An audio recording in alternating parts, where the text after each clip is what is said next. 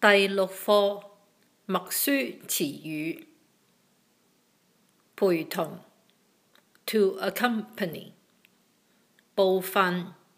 parts partial 身體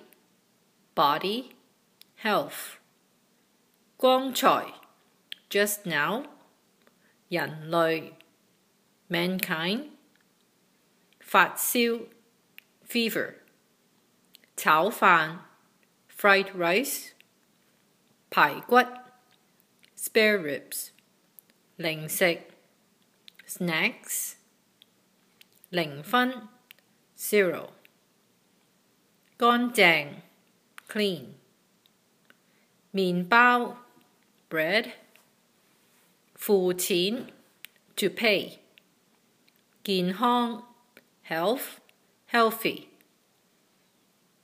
康复 to recover 管理 to manage